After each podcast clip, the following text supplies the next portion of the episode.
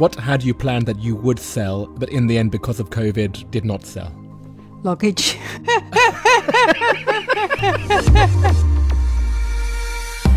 Welcome to Mosaic of China, a podcast about people who are making their mark in China. I'm your host, Oscar Fuchs. I like today's episode because it's a subject matter that, in the wrong hands, could be a little bit mundane. We're talking about the subject of sourcing goods from factories. But as with many other subjects, you can transplant it into the context of China and get someone with a lovely attitude, like my guest today, Joe McFarland, and that subject totally comes to life. Welcome, Joe. Nice to meet you. Thank you very much, Oscar. Thank you very much for having me here today.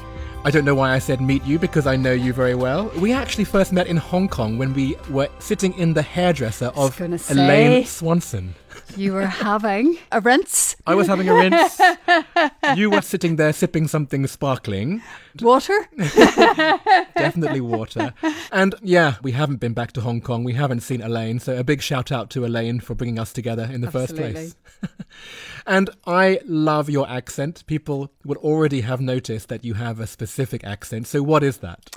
Well, actually, for those of you who watch British TV and have seen Derry Girls, I'm actually a Derry girl. Uh, but I left Northern Ireland an extremely long time ago, but I clearly haven't managed to shake off my Derry accent, despite the fact that I've lived all over England, Scotland for a really long time, and I've lived in Asia for about seven years. So you can take the girl out of Derry. But certainly you cannot take that accent out. But neither would I want you to. That would be a shame. And this is a funny thing because Northern Ireland is part of the UK, but you can't really call yourself British because Great Britain is the island that is across the water from Northern Ireland. So what do you call yourself? Do you call yourself Irish? Oh, see, we, we, you're opening a whole can of worms here if we go into Irish politics. To be honest with you, I have a British passport, but I also have an Irish passport. So um, I, I guess in today's terminology, I would say I identify as both. Well, before we get any further, what I would ask you immediately is what is the object that you have brought that in some way describes your life in China? Is it in the other room? Oh! What is that? Oscar, I'm surprised that you can't recognize this immediately. It's clearly a bottle of red wine.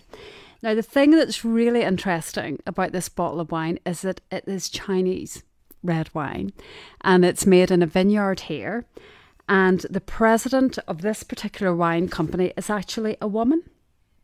And the reason why this represents China to me is that it says to me how exciting a place that China is because here they can truly make anything happen. So, you know, when you think of red wine, you think of France and Italy, maybe some New World red wine, but China doesn't automatically spring to mind, right? Um, whereas this is actually fantastic wine.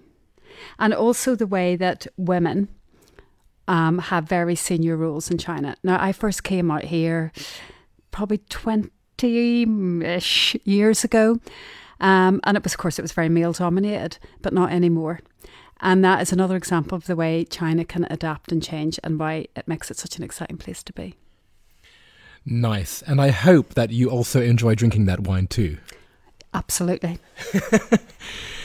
well, the jumping off point from what you said in that intro is that you have had an association with China now for about 20 years. Oh, yes. so, what is that background? So I work for a really large retailer in the UK, very famous, um, Sainsbury's, Argos. So Sainsbury's, of course, one of the big four supermarkets, and Argos, you know, has the catalogue of dreams. And I've worked for the business. I've had my anniversary this week, actually. Combined Argos and Sainsbury's, 20 years this year. So my role has always been about bringing great product directly from factories into the UK and 80% of the UK shop at Argos. So it's a British institution. And the reason why Argos became so famous back in the day is that it made luxury product or perceived luxury product accessible to everyone.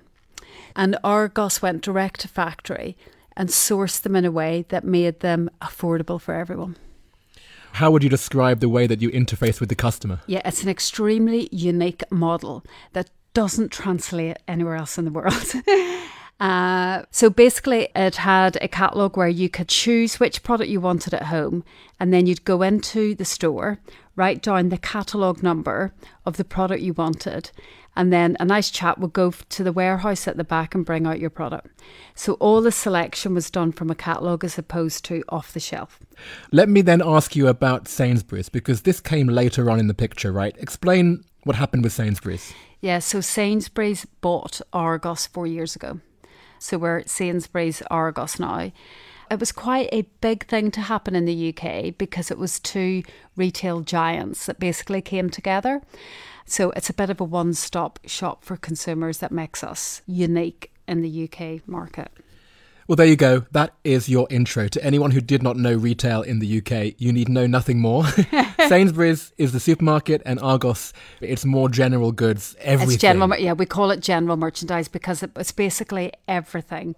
Maybe people are scratching their heads now about why we're talking about retail in the UK, but perhaps they have worked out what your role is here in China. So, what is it that you do? So, here I run the Shanghai Sainsbury's Argos sourcing office. So, we have about nearly 100 colleagues up here, um, all local, and they work with factories right across China where we develop our own brand product and then we facilitate bringing it from the factory into the UK. So we're responsible for finding fabulous factories, and we have about 500 um, factories that we use here. So because we cover such a vast range of product, and then we have to facilitate the supply chain to get it from the factory into the UK on time every time. Sounds simple, but uh, yeah, there's quite a lot of challenge in there.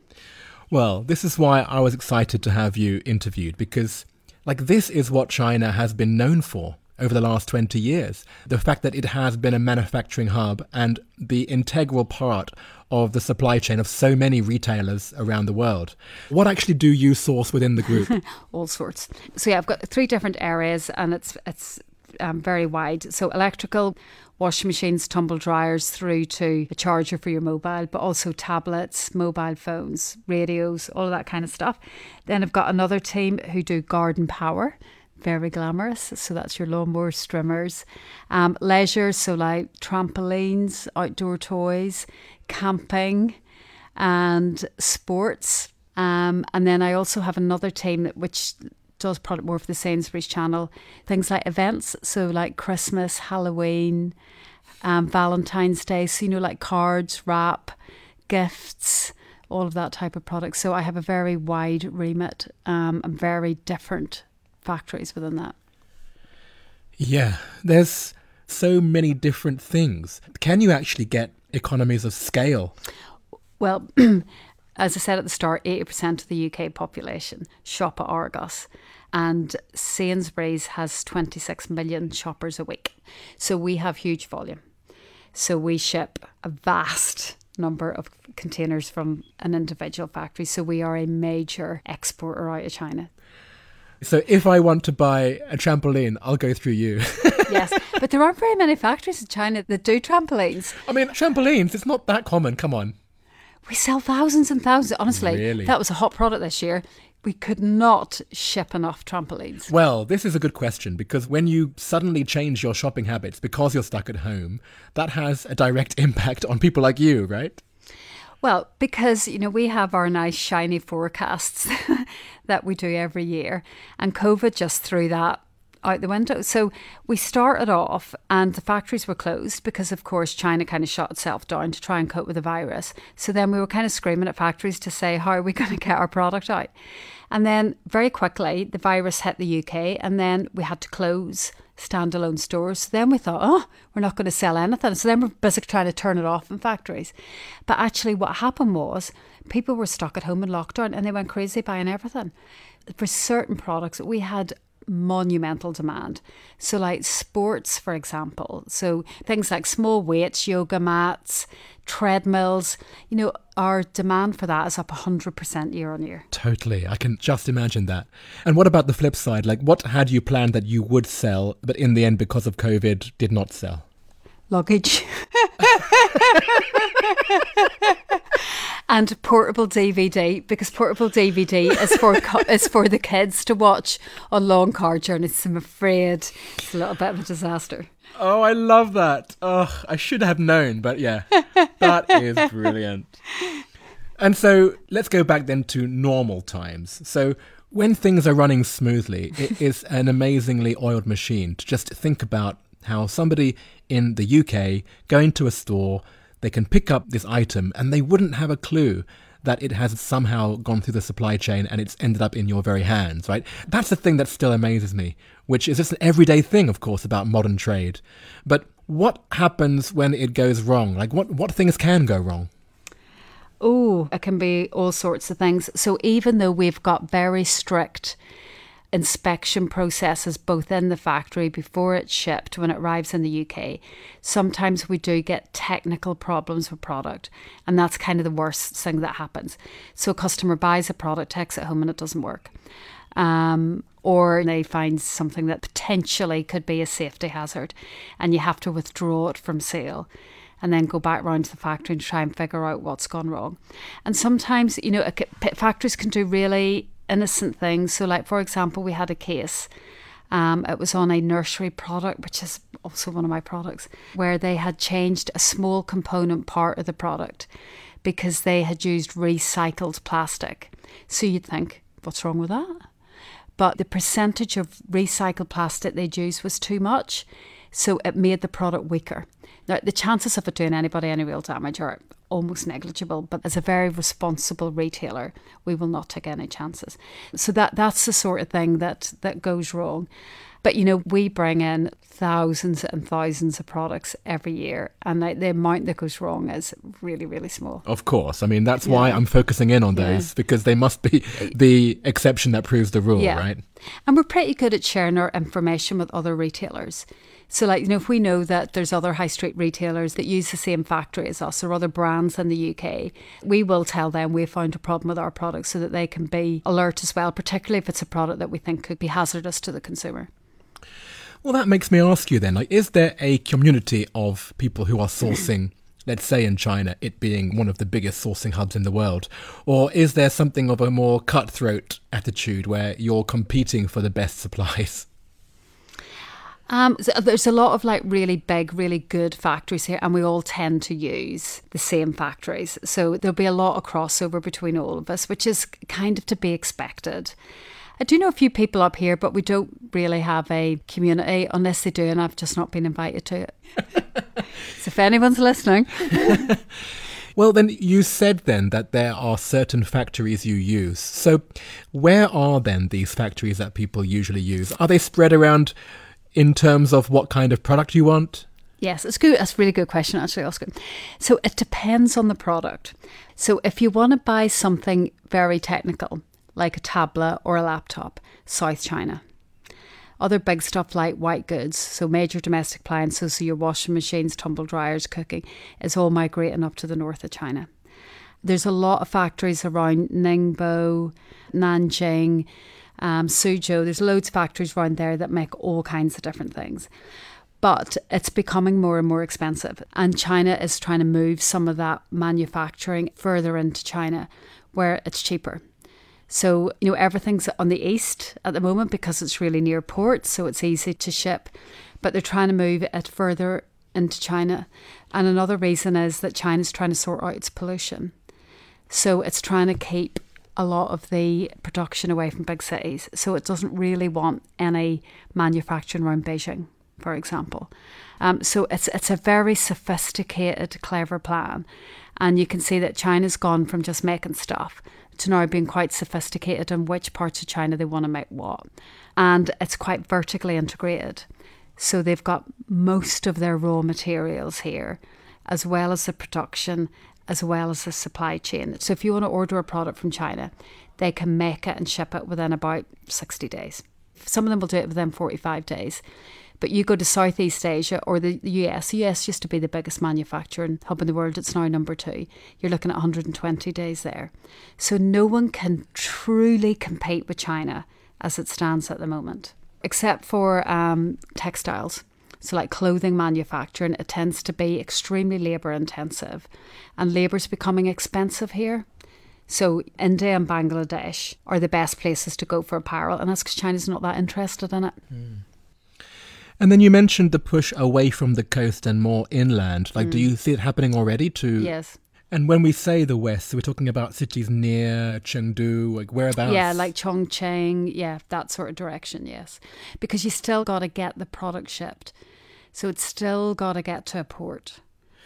This is interesting because it also ties in then with what they're trying to do with the Belt and Road, which is trying Yep. to have more transportation links overland to the west. That's right, yes. Well, we've talked about your job, but we haven't talked much about you. So, what was it that drew you to this line of work? Like, um, I don't believe that somebody in Northern Ireland said, "Mummy, I want to be a sourcing director." Didn't know it existed. Uh, well, when I was 16 in Derry, obviously, I got a job in Topshop. Thought it was the best job ever. High fashion for teenagers, I guess, is the way that I would describe it. But anyway, as a as a 16 year old, it was quite a cool place to work, and I loved the buzz of retail, and I loved the buzz of working in, in the shop. So then, anyway, I ended up doing a business degree. So my first job was a brand manager for electric blankets. Very glamorous and the factory was in an old mill. And that was my sort of first job in sourcing, if you like. From there, I progressed into buying. So it was Makro, which is a kind of cash and carry, very similar concept to Costco. And then from there, I really ended up going to Argos. Thank you so much, Joe. Absolutely. Well, let's move on to part two. Okay. Are you ready, Joe? Yes, I'm ready. I still haven't drunk any of that red wine, and I'm still ready. It's sitting here in front of us. It's very tempting, especially because it's Friday afternoon right now. Yes. Question one What is your favorite China related fact? feng shui. So um, we have to make sure that we get that right in the office. So everything's got to be facing south for the best position, um, and it will keep evil away. And the other thing is, when we joined together Argos and Sainsbury's, we had a new office. And whenever you have a new office, you have to have the dragon dance. So the dragon dance will keep the evil spirits away from the office and keep, make us rich, which has not worked out too badly so far. so it's very important. You see, you're like me. You've lived in Hong Kong as well, right? Yeah, yeah, we have the same with the dragon dance in Hong Kong. Yeah, well. because I always found Hong Kong, in fact, in general, southern China seems to be more into feng shui than Shanghai and northern China, wouldn't you say? Or you would say No, differently? I, th- I th- there's a, I know quite a fair few local friends who have moved apartments and they get the feng shui guy round to uh, check it out There you go. before they move in. Question two Do you have a favorite word or phrase in Chinese? Well, there's a word you will know that you will absolutely know this word, shuaige. so it basically means handsome man. So when I first learned Chinese and they told me that, um, I thought, oh, it'd be handsome man. And menu means like pretty lady. But then I've realised it's kind of like used to say like, hello, mate. So like if you want to call a waiter in the restaurant around, you go, shuaige. Yeah. And I kind of like that. It's a nice word and it's friendly and it's fun. And when I say it, everyone laughs. Maybe it's just because I'm saying it wrong. I think it's Schweiger. Schwager, yeah. But yeah, because when you translate it, you're saying, Oi, handsome, come Yeah. here. Oi, pretty lady. Ah, simple yet effective. And What is your favorite destination within China? well, see, there's so many.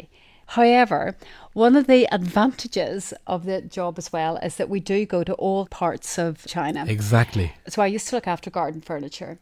And there is a garden furniture factory that's in an area called Linhai. Have you ever been there? Never heard of it. Absolutely stunning. And it's like beautiful countryside. And in the middle of it is a furniture factory. Oh, God. But it's one of my favourite factories to go to because it's in such a beautiful location. That is nice.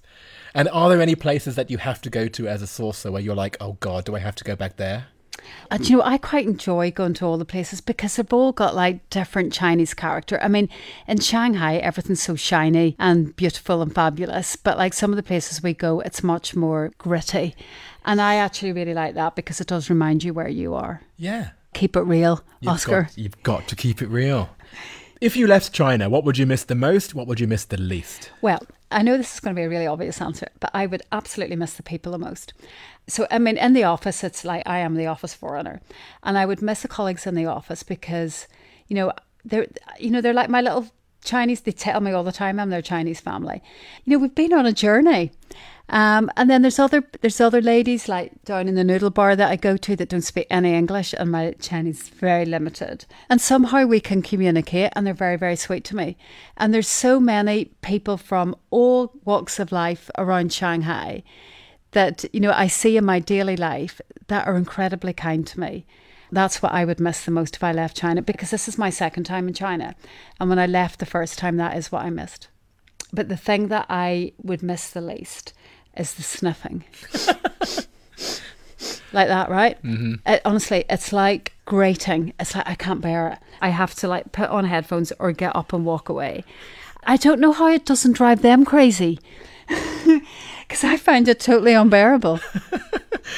Yes, they would say the same about us when they hear us going to the bathroom, blowing our noses, and coming back. They're like, oh, you blow your nose. Because this is the whole thing about wearing masks. It's all about keeping your exhalations to yourself. And so when you're sniffing, in a sense, you're sniffing in your own runny nose because it's rude to blow them out, right? I prefer the nose blowing scenario. I totally prefer it. Totally.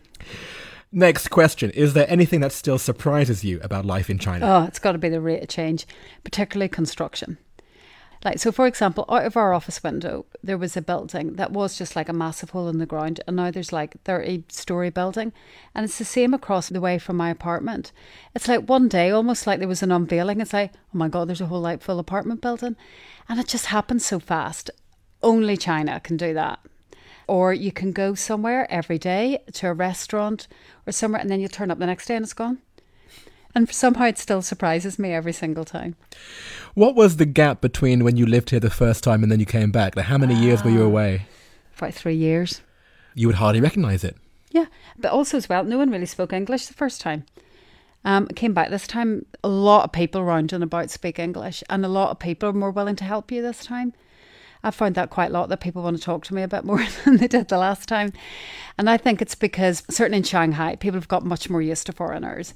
They want to talk to you in a way that maybe they wanted to before but felt more reluctant to do so.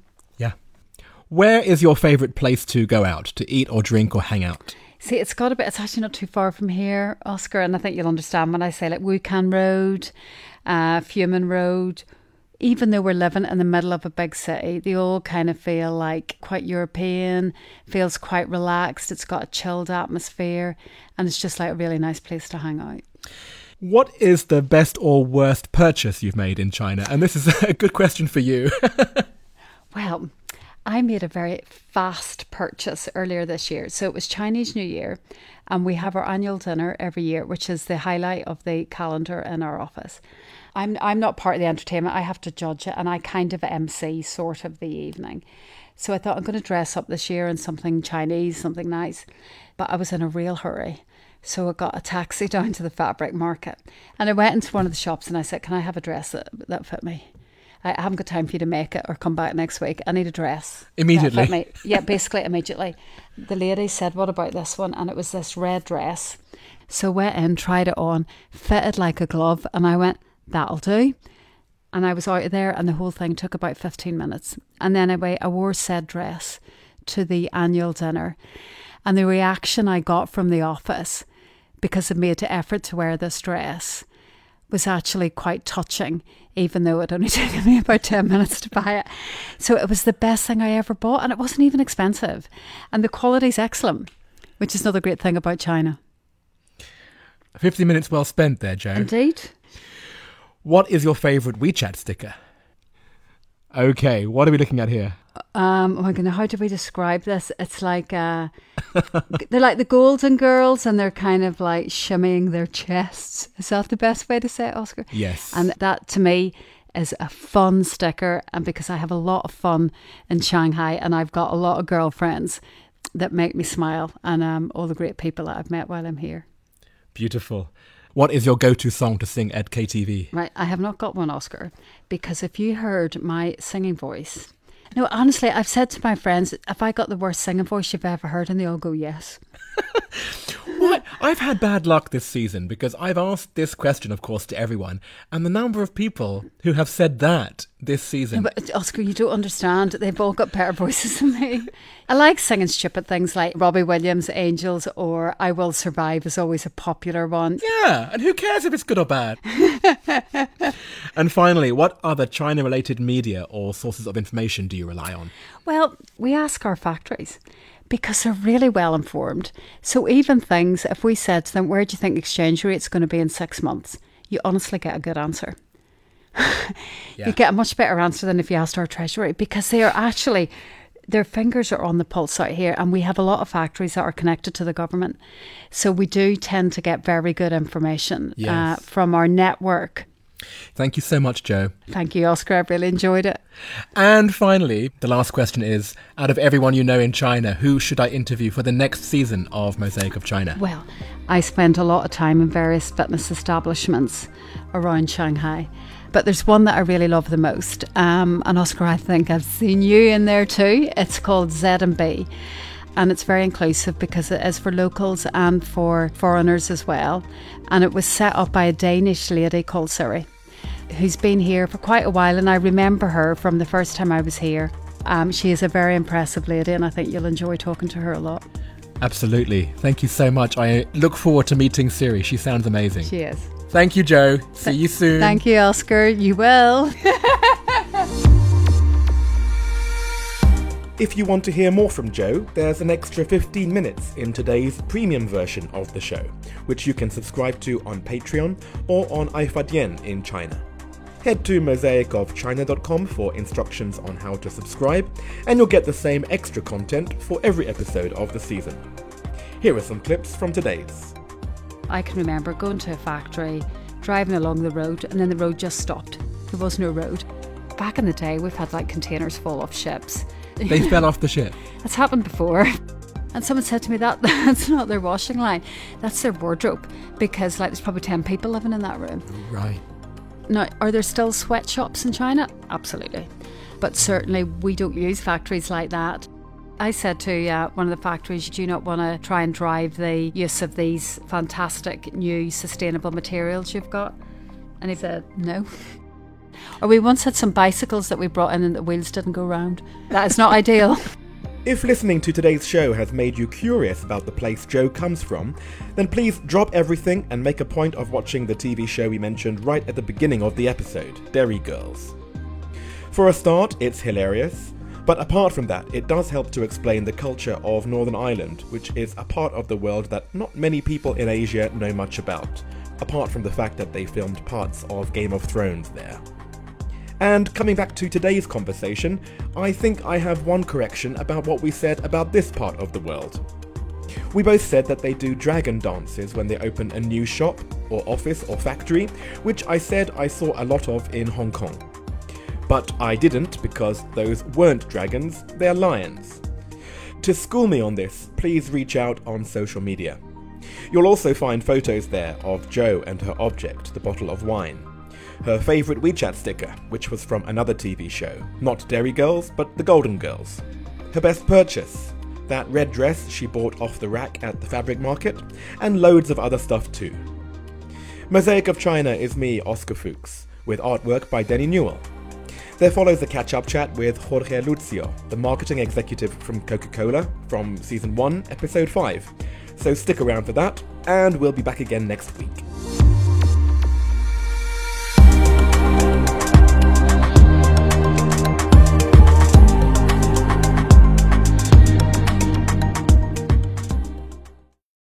Hello, Jorge.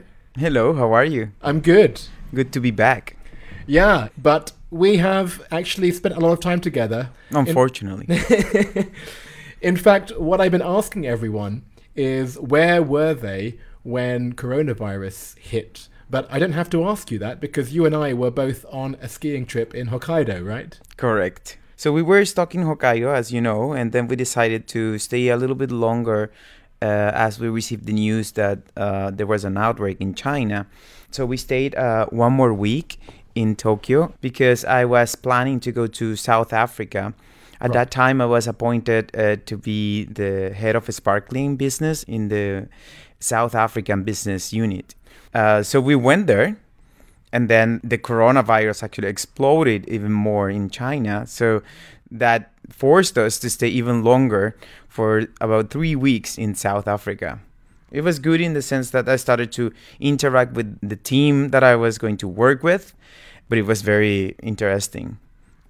As soon as we were able to go back to China, we decided, okay, let's go back because we need to do all the paperwork. We need to start preparing ourselves to pack our stuff and, and prepare ourselves to go to Africa, right? So we came here and then the outbreak started in Africa. So we couldn't go back. And it was quite, quite painful after that time, to be honest, because it took us like three months doing the new job from Africa based from here. It was quite complicated especially during this specific time of COVID, that there was a lot of you know uncertainty, anxiousness, uh, back and forth planning. Yeah. So how did it end up then? Um, I was not being able to go to Africa until February 2021. That was the, the, the best expectation of us to relocate in there.